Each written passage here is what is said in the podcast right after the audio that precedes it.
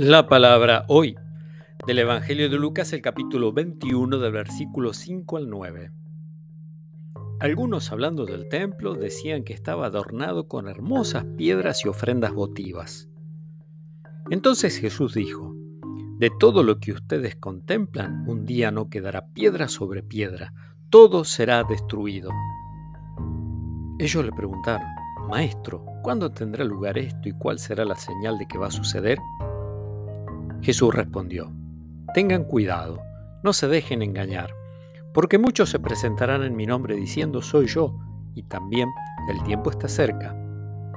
No los sigan. Cuando oigan hablar de guerras y revoluciones, no se alarmen.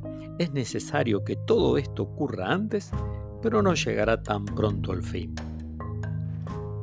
Palabra del Señor.